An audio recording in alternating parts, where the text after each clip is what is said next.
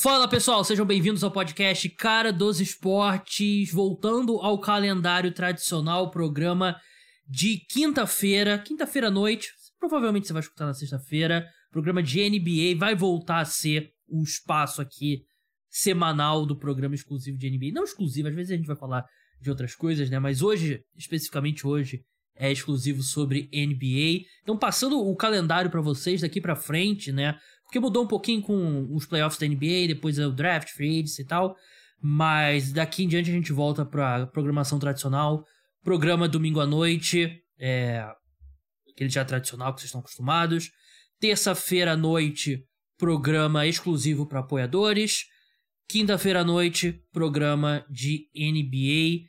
É, eu vou passar o calendário com a programação de NFL é, direitinho mais pra frente, mas eu já adianto Vai ser basicamente isso. E vai ter um mini podcast às sextas com o Thursday Night Football, que será exclusivo para apoiadores. Então, você é fã de NFL e curte aqui o podcast, uma boa desculpa para você se tornar apoiador. Tem planos a partir de 10 reais por mês que vai te dar acesso a esse podcast exclusivo do feed principal e ao de Thursday Night Football. 10 reais por mês. PicPay, fácil, paga pelo cartão de crédito. Aceita as Pix também, para quem é, tem Mais desconto. jovem. É, pra galera jovem. Eu não, não sou muito fã de Pix, para ser sincero, porque tem tanta coisa de golpe hoje em dia, né, Vitor? De. É. Não digo nem golpe, golpe, né? Porque eu tô jogando contra mim mesmo, né? Mas eu garanto que o meu. Você vai botar lá, vai ver os meus dados. É, é uma conta do, do Banco do Brasil, inclusive. Mas essa questão do pessoal que rouba teu celular. E aí Ah, assim, é? eu fico 200% paranoico com isso. Vitor Buratini aqui comigo hoje, inclusive. Não, Boa é. noite, Vitor. Prazer a todos. Eu fico paranoico também porque eu vi uma thread uns tempos atrás do cara que teve as Sim. contas rapadas. Eu, aquele thread, aquela thread mudou minha vida. Exato. Porque eu fiz tanta coisa no meu celular pra, pra dar segurança. E eu tirei o aplicativo do, do Banco do Brasil do meu celular. Eu só Uhum. uso pelo computador agora. Não deveria estar falando isso no podcast. Mas eu, eu tirei muita coisa do meu celular. 100% em pânico. Mas você pode confiar. É, voltar a usar dinheiro físico, né, pessoal? Acho que é, o, acho que é a melhor coisa. Sabe que eu tenho muita neura com isso, Vitor? Foi bom até você falar. Eu tenho muitas neuras. Eu não, eu não compartilho aqui no podcast pra não parecer muito neurótico, mas eu sou. É. Essa nossa dependência. E não é assim. Alguns países são assim também. Outros países, mesmo países, por exemplo, o Japão, que é um país muito. Você pensa em modernidade, é uma sociedade que usa muito dinheiro ainda. Não é, não, não é tão comum cartão Uhum. quanto aqui. Mas eu tenho muita paranoia quanto a essa nossa dependência de dinheiro digital aqui no Brasil. Porque, vamos supor assim, um belo dia, o sistema do Itaú dá um pau, o sistema do, do Banco do Sim. Brasil dá um pau. Como é que a gente vai fazer com o dinheiro? Eu, assim, A gente tá fudido. tá totalmente fudido, porque eu recentemente eu paguei um negócio e a pessoa me deu 100 reais em dinheiro. Eu tava tentando lembrar a última vez que eu tive 100 reais em dinheiro, não consegui Exato. lembrar. Não consegui Exato. lembrar. Não, é. a- Nota assim, eu uso uma vez por mês Né? e se tanto. É, é meio bizarro isso, viu? Porque se dá um pau. Você, por- que se pega, por, tipo, Itaú Banco do Brasil, já pega, tipo, 80% do dinheiro do brasileiro. Aí, pô, você tá vivendo um, um cenário Mad Max Fury Road, assim, pós-apocalíptico. Totalmente reféns da tecnologia, né? É um perigo. É, aí você vê coisa, ah, a pessoa passou a maquininha de aproximação e roubou 50 reais do outro. Então, eu sou totalmente paranoico com essas coisas. Mas pode confiar pra pagar por Pix. O link na descrição explica tudo pra se tornar É. apoiador. Tem, é, tem desconto pra quem assina por Pix, porque pra você assinar por Pix, você pega um período mais comprido, né? Porque não é automático como no PicPay no cartão de crédito. Então vai lá ver os planos, se torne apoiador, é muito importante. A gente precisa crescer o número de apoiadores pra manter esse podcast viável. Mas enfim, é, vamos falar sobre NBA. Como vocês sabem, o Vitor Buratini aqui é sinal que a gente vai falar de NBA. E tô muito feliz com os números aqui do, dos conteúdos que eu produzo, principalmente podcast de NBA, porque sempre uma coisa que eu, desde que eu comecei o cara dos esportes, um dos objetivos era falar mais sobre NBA, mas sempre foi uma disparidade muito grande de, de números NFL pra NBA, porque a minha base é NFL, eu sei que a maioria de vocês é fã de NFL, é, mas assim, de uns seis meses pra cá, acho que mais ou menos isso, uns seis meses pra cá, deu um salto bem grande é, o, o que eu tenho, os números dos podcasts de NBA. Acho que condiz um pouco quando eu fiz, comentei aqueles jogos lá na, na TNT, né? Acho que apresentou meu trabalho para muita gente. Então, fico feliz com o que a gente tá fazendo aqui. Tô quase me considerando, não vou me considerar um atleta de dois esportes, mas um podcaster de dois esportes. É o Bo, seu biato. É, o Bo Jackson dos podcasts de esportes dos Estados Unidos do Brasil. Mas vamos falar de vencedores e perdedores da Free Agency da NBA. Dá para dizer, né, Vitor? A primeira onda da Free Agency acabou, completou uma semana hoje. A primeira onda passou, né? É, 80% aí dos jogadores já assinaram com suas novas equipes, né? É, atualmente de Free Agency, no momento que a gente tá gravando esse podcast, deve ter uns três, dois caras de grande nível, que é o Sexton e o Aiton. Mas de resto, basicamente todo é só um role player. Role player que nem são grandes role players, né? Uhum. Então, assim, é, já acabou mesmo. É, agora é a liga esperando a troca do KD, basicamente. Verdade, é. O, e o Kyrie também, né? Eu acho que o Kyrie, é, a gente vai falar sobre. Certamente vai surgir, mas é, não tem. Tem alguns nomes importantes, mas o volume mesmo já passou. Os caras que. Assim, se, sempre surgem os caras que são contratados depois que tem um impacto, né? Mas serão surpresas, então não dá para prever. Sim que um cara que tá agora. Mas eu separei alguns nomes, o, o Vitor separou os nomes dele. para quem não conhece, o Vitor Buratini, jornalista especializado em NBA, trabalha lá com camisa 23 e siga eles lá no Twitter, siga ele no Twitter, arroba Buras1313, faz um ótimo trabalho. É... Vamos começar, eu... A gente tem que falar de, um, de uma dupla, então eu vou começar com essa dupla que tá no, entre os meus perdedores. Para mim, Kyrie Irving e Kevin Durant são dois dos maiores perdedores dessa, dessa free agency até agora. O Kyrie Irving descobriu que ele não tem mercado. O único time que quer o Kyrie Irving é o Los Angeles Lakers, porque tem o LeBron. E o LeBron acredita que ele pode colocar o, o Kyrie na linha. E porque eles querem se desfazer do Westbrook. Então, se desfazer do contrato do Westbrook e trazer o Kyrie, vale a pena. Nenhum outro time demonstrou interesse. Literalmente nenhum outro time fez proposta séria pelo Kyrie Irving para o Brooklyn Nets. E o Kevin Durant descobriu também que o mercado não era tão quente quanto a gente esperava. Eu, eu e você, Vitor, a gente no podcast falou sobre possibilidades e tal, mas a gente superestimou o mercado que, que o Kevin Durant teria, né? Essas propostas parecem que não estão chegando e vai demorar. Eu acho que é um processo que pode seguir durante a temporada regular e eu não ficaria surpreso se a gente ver o Kyrie Irving e o Kevin Durant em quadra pelo Brooklyn Nets, né? Porque o mercado que esses dois acreditavam que ia existir não existe. Exato. Não, eu concordo com você em é, praticamente tudo.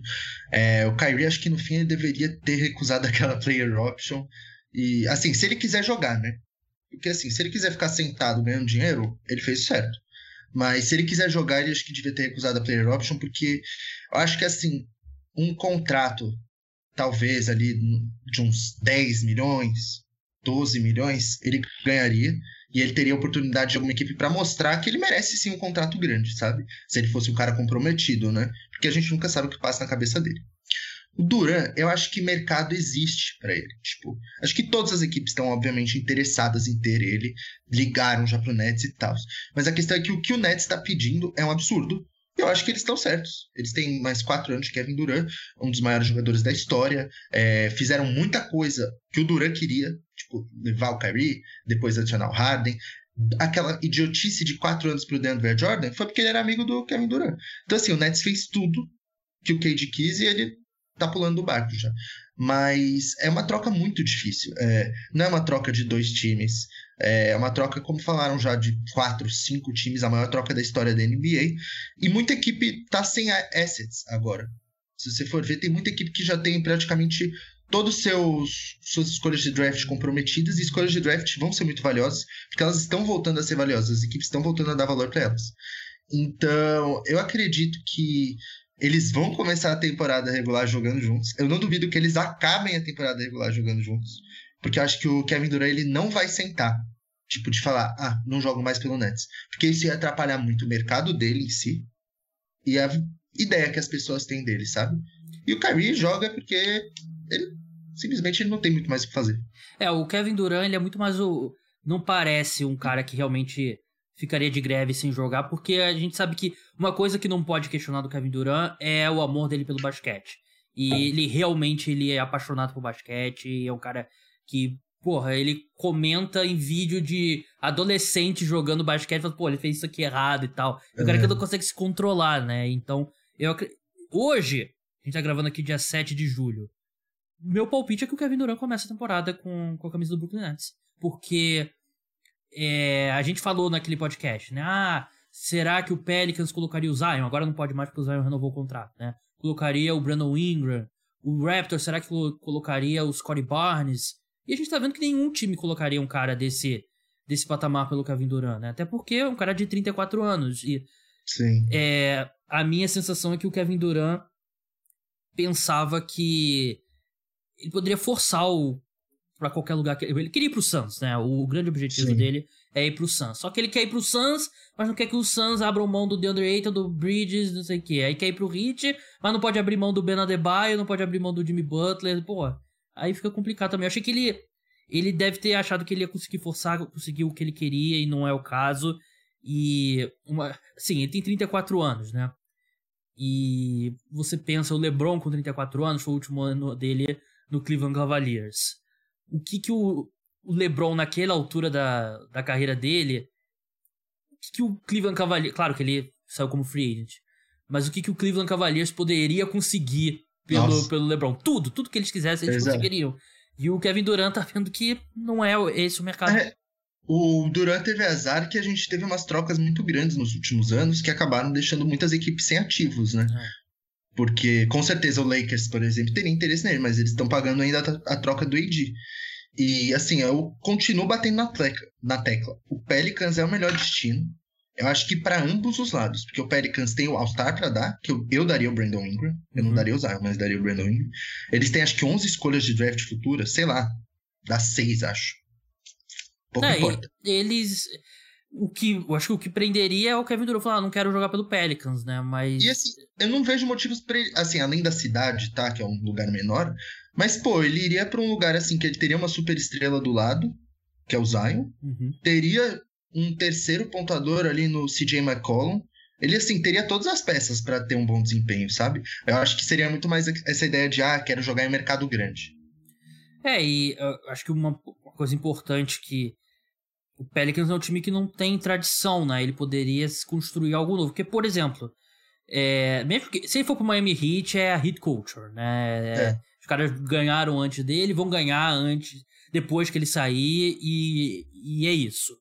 Se ele for pro Suns, eu até consigo ver. O Suns é um time que nunca venceu e tal. Sim. Então acho que dá pra. Porque uma, um ponto que eu ouvi sobre o Kevin Durant que, que me marcou é.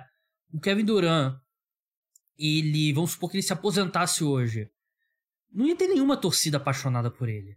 Ele não ia pertencer a uma torcida. Exato. Né? Ele não, o, ele queimou muito a ponte dele com o Oklahoma City Thunder. A saída dele também foi traumática com o Golden State Warriors. Aí foi esse desastre esses primeiros anos com o Brooklyn Nets. Então ele precisa de um lugar que ele vai ser a figura mais amada. Eu acho que mesmo indo pro Suns, é, é difícil ele superar em, no carinho, ele, um jogador muito melhor. Mas o carinho da torcida do Suns é pelo Devin Booker. Até pelo Chris Paul criou já. É, também. também. Então, no Pelicans ele poderia construir algo. O problema é que é o Pelicans, né? Uma franquia que não tem tradição, não é... Exato. Em Nova Orleans ele... Não, mas se ele dá o primeiro título, por exemplo, cara, ele vira um deus lá. Sim. E assim, e ele muda... É, free agents podem querer ir lá jogar com ele, né? Eh, querendo ou não, nos quatro anos que ele estaria em New Orleans, seria um lugar atrativo. Sim. E assim, é, pra gente encerrar esse ponto, se ele vai pro. O Pelicans é engraçado porque tem dois times profissionais na Nova Orleans, né? O Saints e o Pelicans. E o Pelicans é, é o terceiro em, em favoritismo, porque o é assim, Saints, lá em cima, Orleans Saints, nem se compara, a cidade é do Saints.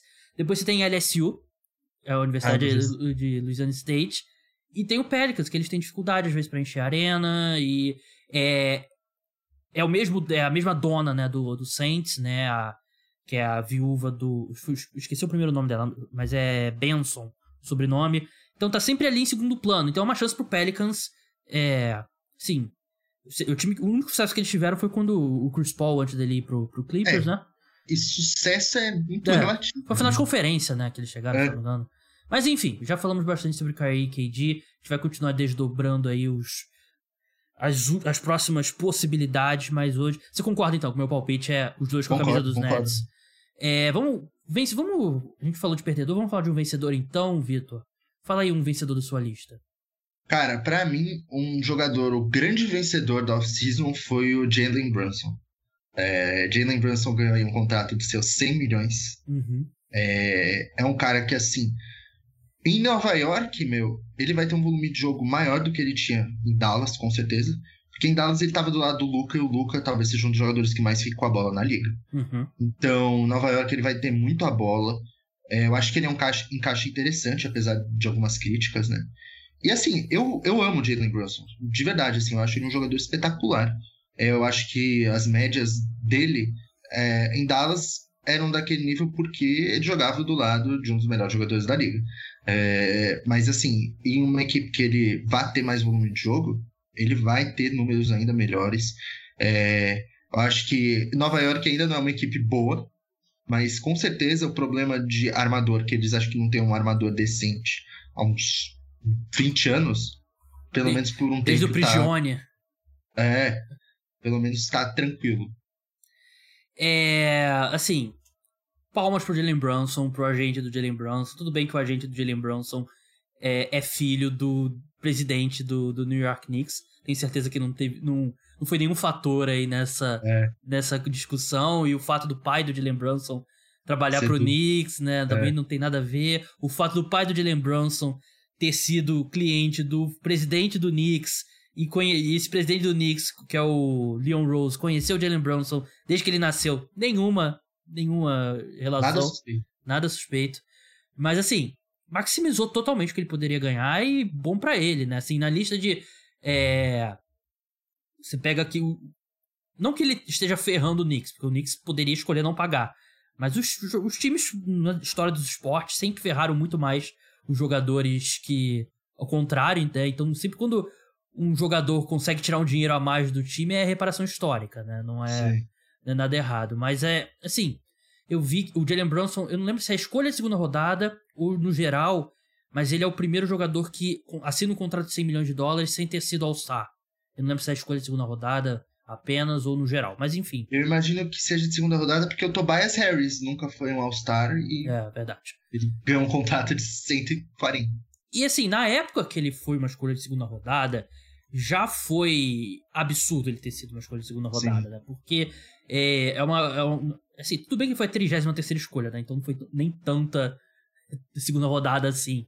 É, mas se você faz hoje o redraft, ele tá na loteria, né? É, com certeza. E o problema é que é um, é um ponto que eu bato aqui bastante, né? O, depois de ter saído da loteria, os times ficam. Eles selecionam muito projetos. Eu entendo o time selecionar o cara que, de repente, se tudo der certo, o cara pode ser uma estrela, pode ser um jogador de alto nível.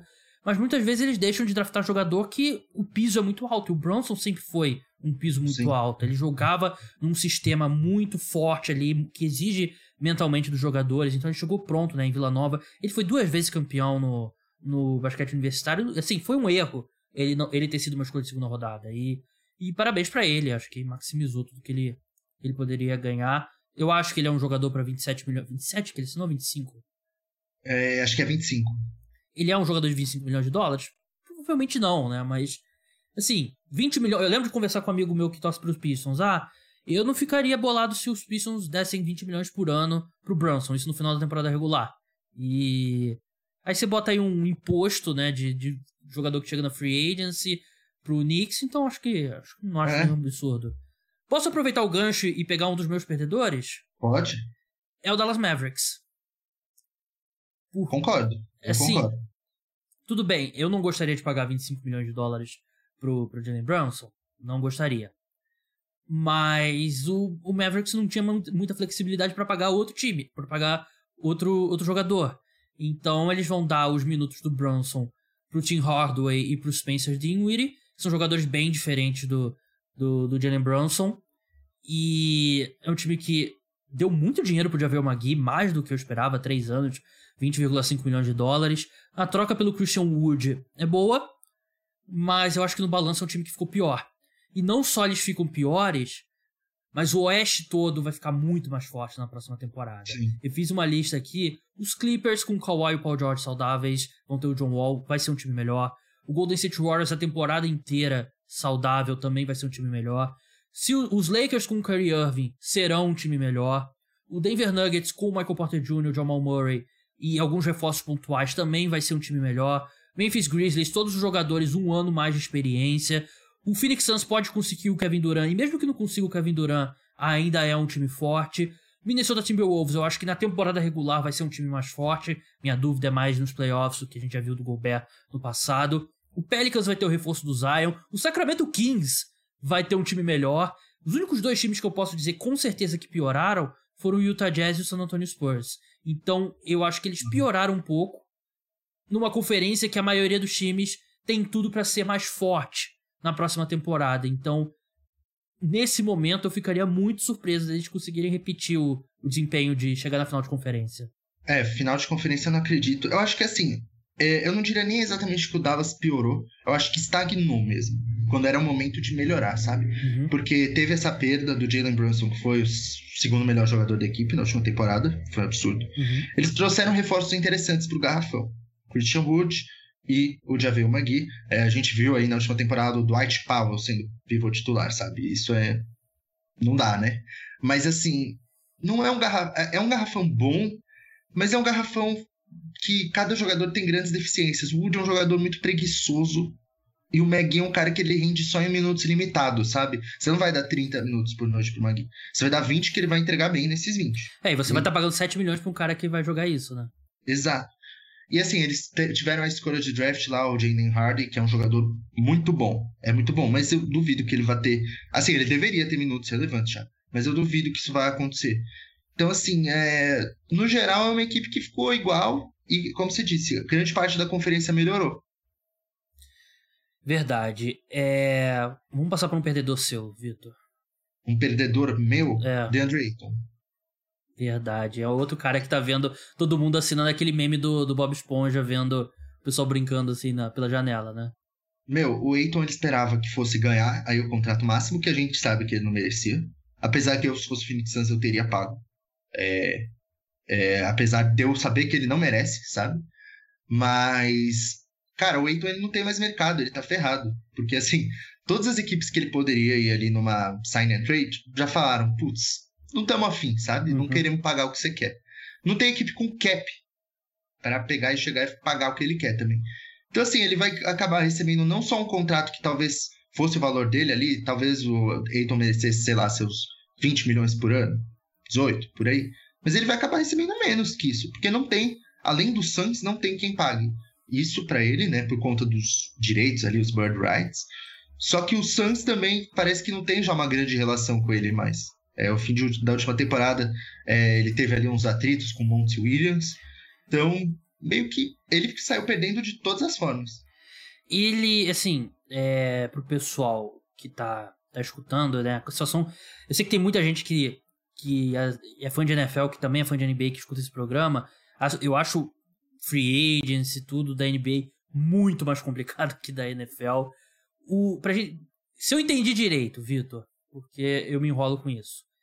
O Dunder Ayton, ele é um free agent restrito, mas Sim. tem a qualifying offer de 16 milhões. Então, se ele não assinar com nenhum time, ele pode. Ele pode não, ele jogará por 16 milhões de dólares no Suns nessa temporada. Se o, né? Suns, se o Suns exercer. O Suns pode tirar também essa qualifying offer. É. É. Pô. Complicado, né? Porque, como você falou, né? O relacionamento dele com com o Suns parece bem complicado. Ele ficou muito insatisfeito de não é, de não ter conseguido o contrato que ele queria, né? É, isso antes da, dessa temporada. Ele já queria a extensão prévia. Isso, é, isso que eu me referia. Então, eu, eu sinceramente não sei o que é do DeAndre Ayton, porque o Suns não tem também motivação para tirar a qualifying offer e deixar ele chegar no mercado, né? Sim. O Suns, o Suns nunca, assim, nunca quis pagar o DeAndre Ayton. Essa é a verdade. Eles, o que saiu de notícia é que o Suns acredita que. O que eu acho que não é um raciocínio necessariamente errado. Que eles podem conseguir, sei lá, 80% do que o Ayton faz por 40% do salário que o, que o Ayton receberia. Mas assim, quando você tá nos últimos anos do Chris Paul, não dá pra, não dá pra economizar. E uma coisa que eu vejo muito o Bill Simmons e o Ryan Russillo falarem no, no podcast do próprio Bill Simmons é que se os donos da, dos times da NBA têm que estar dispostos a gastar. Tem que estar dispostos a, a usar, a pagar o, o, o, imposto. Quando é um time assim que tá brigando por título, você tem que pagar o imposto. Porque o cara, pô, no, pode ter um prejuízo no ano, tá. Mas o, esses times, eles, 10 anos atrás, eles valiam metade do que eles valem agora. Então, se eles não têm faturamento do, da temporada, a valorização desses times é absurda. Qualquer time da, da NBA que você vai vender hoje vai ser o quê? 2 bilhões de dólares? No mínimo. No, no mínimo. E, assim, os times da. Eu lembro que uns 4 anos atrás estavam falando de 4 bilhões pro Knicks sem o Madison Square Garden, né? É um negócio absurdo. Então, se você não tem dinheiro para pagar o imposto, para trazer o Aiton de volta, vende o Phoenix Suns. Porque tem muita gente com dinheiro que faz. Assim, pode ser não ser o Steve Ballmer, né? Que é um dos homens mais ricos do mundo. Mas que vai pagar esse imposto e, e vai até o fim com o Chris Paul. E aí depois você vê o que você vai fazer. Você sempre consegue trocar esses caras. Então, você acha que dá para colocar o Suns como um time, como um perdedor nessa situação do Andrew Ayton? Olha, na situação do DeAndre Ayton, eu acho que eles são perdedores de, desde o dia 1. Desde o dia que eles selecionaram o Ayton, tendo o Luka Doncic, tendo todos aqueles nomes que tinham que a gente sabia que talvez fosse encaixar melhor, sabe? Uhum. Mas nesse momento eu também acho. É, porque assim, se você não planejava é, renovar com ele já antes dessa temporada. Porque assim, a terceira temporada dele na NBA foi acho que a melhor, se eu não me engano. Foi a do, da final da NBA, né? Isso. É, foi a melhor. É, nessa quarta ele continuou muito bem, mas teve uma leve queda. Ele foi. Então, assim, ele, eu achei que ele foi bem nos playoffs quando o Chris Paul tava machucado. Sim. Quando o Chris Paul não, quando o Devin Booker. Sim. Mas assim, eu acho que se você não planejava renovar com ele depois dele ter a melhor temporada até agora, que ele provou que ele uhum. era um jogador de NBA, era para você já ter feito uma troca ali, Sim. aproveitado o valor alto dele, porque se você não acredita que ele é capaz de manter esse nível, então é melhor vender ele na alta. Sim. E assim, tinha muito time interessado lá antigamente. Pistons era um deles, sabe? Pistons é um time que há muito tempo é, tem rumores com ele. Assim, eu fico dividido, porque de um lado eu entendo o Phoenix Suns. É, eu também não gostaria. Eu não gostaria. Eu nunca fui fã dessa ideia do, do Pistons oferecer o max pro DeAndre Ayton, porque para mim eu acho que tem dois pivôs que você paga um max que é um bom negócio, que é o Embiid e o Jokic. Sim. Os outros, você, infelizmente, são os outros. Mas, assim, me incomoda o Suns ele querer economizar, né? E você não você vai trazer alguém pro lugar do, do DeAndre Ayton. Não digo nem um pivô exatamente, né? Mas você não vai pegar esses, sei lá, 30, 30 milhões que do Ayton. Você não vai conseguir trazer alguém equivalente na ala, né? E Sim. você atrapalha aí a, a, reta final da sua, da sua janela, que parece, assim, eu não acredito que fechou, porque, assim, é, eu sei que a última impressão foi a pior possível, mas eu não, não acho que fechou. E agora você tá nessa briga aí por, de picuinha, então não sou muito fã do. Também concordo com você que DeAndre Ayton e o Suns são perdedores. É, vou falar aqui de um. De um vencedor meu. É. Um vencedor muito grande, né? Mas eu acho que um vencedor é o Milwaukee Bucks. Eles. Hum. Eu gostei da chegada do, do Joe Ingles. O Bob Portis foi um pouquinho mais caro do que eu esperava, mas é. A gente já, acho que não sei se foi com você ou se foi com, com o Guilherme que a gente falou sobre essa, o Bob Portis ser um pouco de apólice de seguro pro pro Yannis? Não, pô. Brook Lopes? Brook Lopes, isso, me fugiu. Pro Brook Lopes, que eles têm um estilo parecido, apesar do Brook Lopes ser bem melhor. Mas o mais importante é que nenhum time do leste melhorou drasticamente, né? Sim. tudo bem que isso pode mudar se o Kevin Durant for pro Miami Heat, que parece bem improvável. E você olha para os principais candidatos, o Celtics melhorou, mas sim, nada de outro mundo. Não trouxe o, não, não, trocou o Jalen Brown pelo Kevin Durant. O, o Philadelphia 76ers fez uma, acho que tá fazendo uma boa free agency, se renovar com o Harden por menos que o máximo, acho que pontua bem mas também não é, não é um time que é, salta de patamar. Bu o Bucks 100% com todo mundo saudável continua mais forte que esses para mim. É, concordo plenamente. É, é um time que bateu na trave. Eu sei que não chegou na final de conferência, mas bateu na trave de vencer o time que representou o leste Sim. na final da NBA sem o, o Middleton. Né? E, é. Então acho que, assim, o andamento foi não só o que eles fizeram, mas a forma como o mercado se desenvolveu pro leste. Acho que é difícil não colocar o Milwaukee Bucks ainda como o favorito para vencer a conferência. Eu concordo. É, eles, eles, assim, não perderam ninguém de importante. É. É, renovaram com caras ali que conseguiram contribuir. Pat Connaughton continuou, é um cara que eu não me salta os olhos. Um bom mas... cara de rotação. É, o Javon Carter, ele foi muito mal em Brooklyn, mas foi bem razoável ali em, é, quando jogou no Bucks. Joe Ingles, voltando de lesão, é um pouco o cara que a gente fica com medo, porque teve uma lesão séria, mas ele é um cara que nunca dependeu muito do físico. É, é... ele é um cara que se ele der alguma coisa, vai ser um extra, né? Eles não precisam do, do, do Joe Ingles. Exato. E, bom, Bob Porres, ótima renovação, na minha opinião, porque é um cara que é, eu vejo que ele é bom de grupo também, né? Mas também contribui bem em quadra. Trouxeram ali o Ibaka, que, meu, ele quase não jogou na última temporada em Milwaukee. Eu espero que ele tenha mais minutos agora, né? Uhum. Porque eu acho que ele é um cara que pode contribuir, sim. E assim, é, manteve, manteve a base, é, não fez grandes alterações. E a gente sabe que essa base é capaz de ser campeã. Então, eu considero um vencedor. É, vamos passar agora por um dos seus. Você que escolhe vencedor ou perdedor? Perdedor, eu vou no Wizards. Vou no Washington Wizards. E o Bradley Beal vencedor, né? É, assim, o Wizards, eu tava. Eu, eu, se você for analisar os movimentos deles, eu consideraria eles vencedores, assim, trocas, essas coisas. Porque eles trouxeram o Will Barton, que é melhor, muito melhor que o Rich Smith. Trouxeram ali o. Aliás, não, o. É o Monte Morris, que é muito melhor que o Smith. Uhum. Will Barton, que pra mim é nível KCP, foi elas por elas. Trouxeram um guard interessante no draft, que foi o Johnny Davis. Não tenho mais o Thomas Bryant, que era um pivô que eu achava horrível. Uhum. É, defensivamente é péssimo. É, só que aí eles vão e me renovam com aquele valor pelo Bradley Bill. Porque assim, o Bradley Bill é um jogador que eu posso fazer um seminário criticando ele. Do porquê que ele não vale 250 milhões de dólares com uma no trade clause. Ele é o clássico boas stats em times ruins, né? Exato. E assim, é o cara, ele tem uma eficiência horrível, é aquele cara que ele fica com a bola 20, 20 segundos do ataque, é, defensor horrível, péssima tomada de decisão.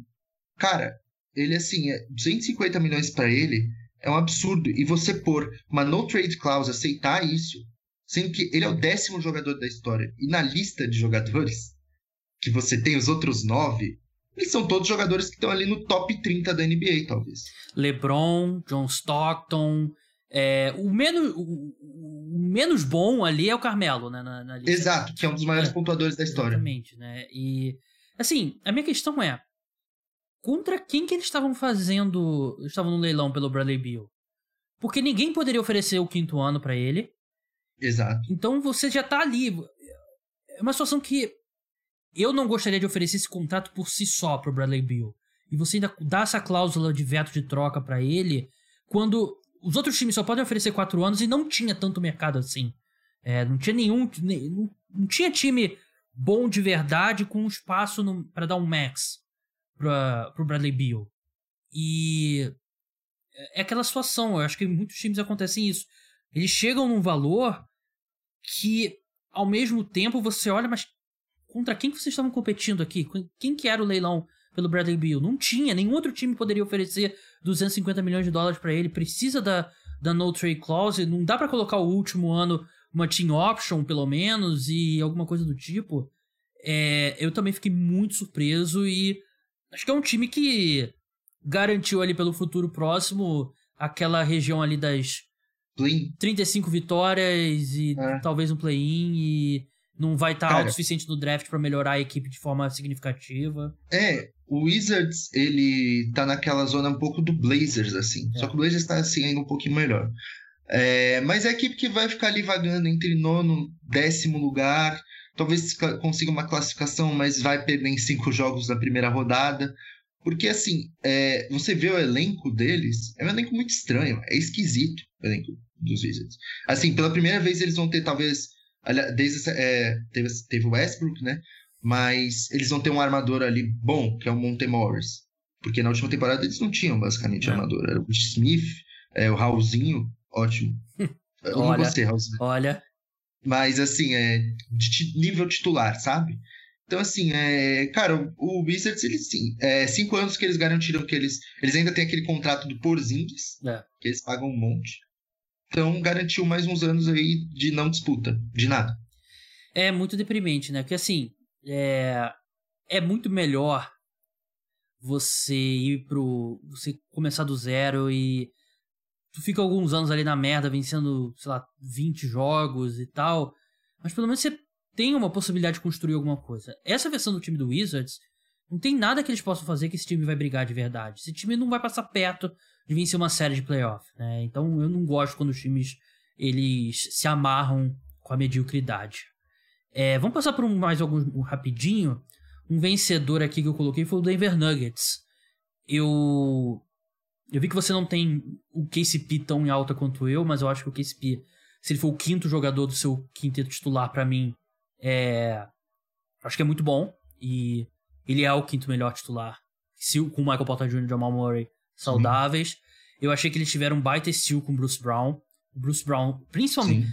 ele já é um jogador útil por si só, mas depois do, do All-Star Break, a bola de três dele estava caindo muito. Ele estava sendo um arremessador muito bom. Então, com o Jokic, né, que encontra todo mundo, né, é o, provavelmente, ele é pivô, mas ele é provavelmente o melhor passador da NBA. Eu acho que pode ser um encaixe muito bom. Eu achei que a seleção do Christian Brown foi muito boa também. É um cara que. Eu acho que ele pode contribuir com 10 minutos por, por jogo, talvez, né? Ele é um bom arremessador. A gente vai ver o Bones Highland tendo mais minutos, né? Com a, com a, saída do, do Monty Morris. E assim, eu acho que é um, é um Claro, é um grande si, né? O Jamal Murray e Michael Porter Jr. saudáveis. Mas você tem um quinteto com Murray, KCP, Michael Porter Jr., Aaron Gordon e Jokic. Sem Bones Highland vindo do banco, Bruce Brown vindo do, do banco, o Jeff Green é, vindo do banco. Não gostei deles terem contratado o cadáver do DeAndre Jordan, né? Que é, o cara, o cara tá. Pô, assim, a gente do DeAndre Jordan, a gente do Bradley Beal, a gente do Jalen Brunson, esses caras são first ballot Hall da Fama. Que o, o, é. o dinheiro que eles estão tirando é. dos times. O DeAndre Jordan tem. Assim, não é só que o DeAndre Jordan ele assinou como equipe, mas ele foi um dos primeiros que o Woj anunciou. Ou seja. E vai jogar. O... E vai jogar. É, porque eles não têm pivô reserva. O outro pivô reserva deles é o Zeke Nage, que tá há 20 anos aí para ter espaço é. e nunca tem. É, e então, assim... só pra. O último ponto que eu vou fazer pro Denver Nuggets, que eu quero saber a sua opinião, é que, assim, o Oeste vai melhorar. E a melhora deles passa por esses dois jogadores retornando mas não tem mais um super time com três super estrelas, né? Como a gente viu, assim, um, nos últimos dois, três anos já não é assim, né? Mas não tem mais um Warriors do Kevin Durant, não tem é, o próprio Clippers é o Paul George, o Kawhi e não tem mais aquele amontoado Meio John Wall. É, vamos ver o que vai ser do, do John Wall. Então pode não parecer assim o melhor time assim que a gente já viu na década, mas eu acho que o Nuggets não deixa a desejar a nenhum time no Oeste em termos de talento. Eu, eu concordo, assim, é, eu não coloco o Nuggets como um vencedor justamente porque eu achei aquela troca com o Wizards hum, eu não gostei, assim. É, não é como se eles tivessem tido um downgrade gigantesco, sabe? Uhum. É óbvio, o Will Barton na última temporada ele foi um pouco irregular. Mas acho que ele foi muito irregular porque muitas vezes ele tinha que fazer coisas que não era para ele, sabe? Por quê? Porque não tinha o Jamal Murray e o Michael Porter Jr. E o Monte Morris, para mim, é centenas de vezes melhor do que o Smith, que é um cara também aí. Sei lá como ainda tá na NBA, meu. Ele arranja contrato. Assim, não é nem só como ele tem lugar na NBA, mas como ele sempre tem minutos na NBA. Porque ele sempre é ali um backup. Mas assim, a contratação do Bruce Brown, excelente. Bruce Brown acho que é um dos melhores role players da liga. É, é aquele cara que, meu, não é genial em nada. Mas assim, ele vai entrar e ele vai eh, ajudar o seu time. Ele é um cara que conquista vitórias. Até de Small Ball 5 ele jogou com o Nets, né? Sim. Então, assim, é uma contratação que para mim faz muito sentido pelo valor que foi excelente. Então, é perfeito, né? Christian Brown no draft foi muito bom. Peyton Watson, que foi outra escolha horrível. É. E DeAndre Jordan, sem palavras. É... é Vitor, eu... eu sei que você tem mais dois nomes né, na, três nomes. Então, Isso. escolhe dois pra gente falar, um, pra gente discutir, e um só pra citar também pro programa não ficar muito longo. Tá, eu tenho mais vencedores ou perdedores pra citar? Você.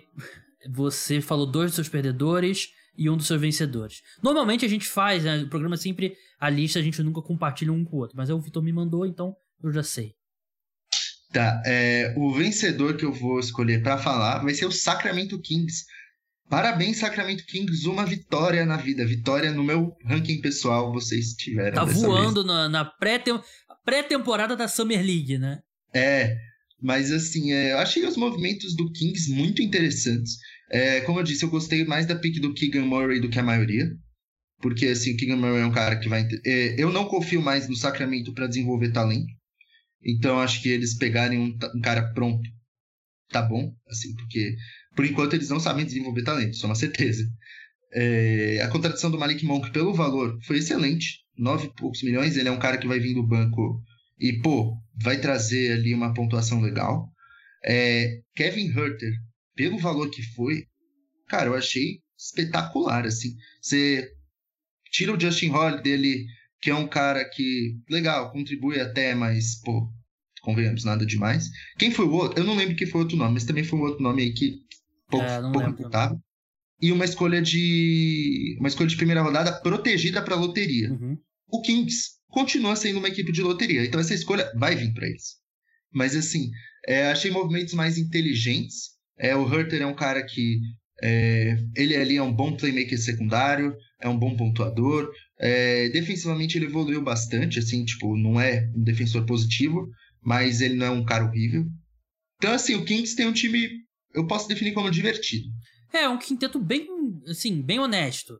Tô, Exato. tô co- com ele aberto aqui, é o Darren Fox, provavelmente vai ser o Kevin Hunter, né? Assim, o DeAndre, o DeAndre, o Darren Fox e o Malik Monk são passas de Kentucky, né? Jogaram juntos, então... Sim. Mas acho que deve ser o Kevin Hunter. Aí você tem o Harrison Barnes e o Keegan Murray. E o Sabonis, né? Aí você vem do banco o Devon Mitchell e o Malik Monk, né?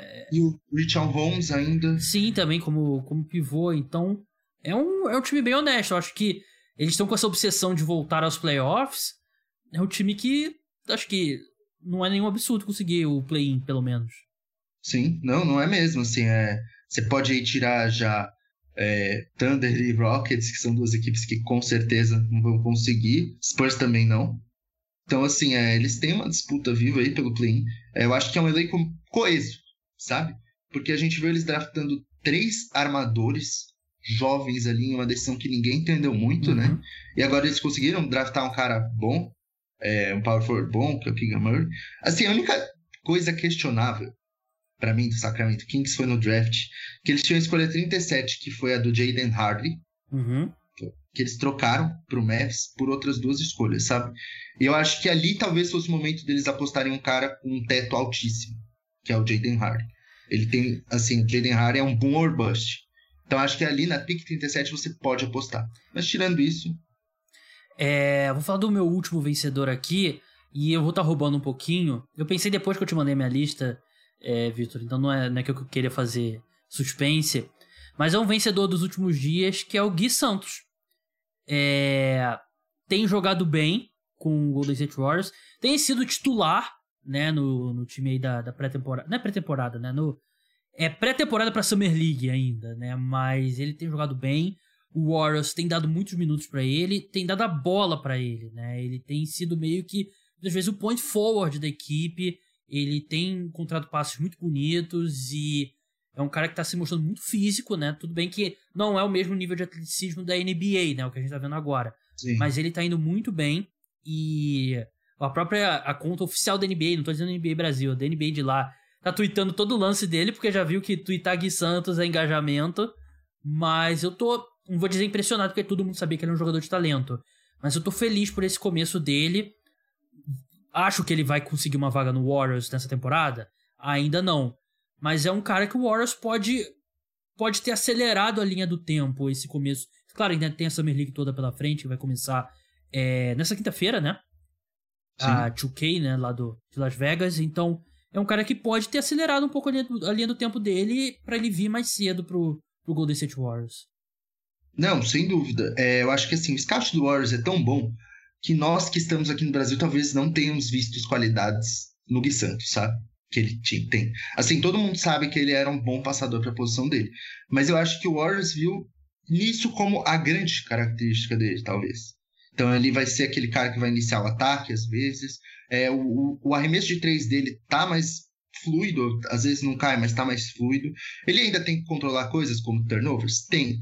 Mas, gente, tranquilidade. É, acho que essas são boas atuações, são atuações que eu acredito que o Warriors vai levar em conta no momento de escolher o que vai ser a próxima temporada para ele. Porque eu acho que a gente tinha aí três opções.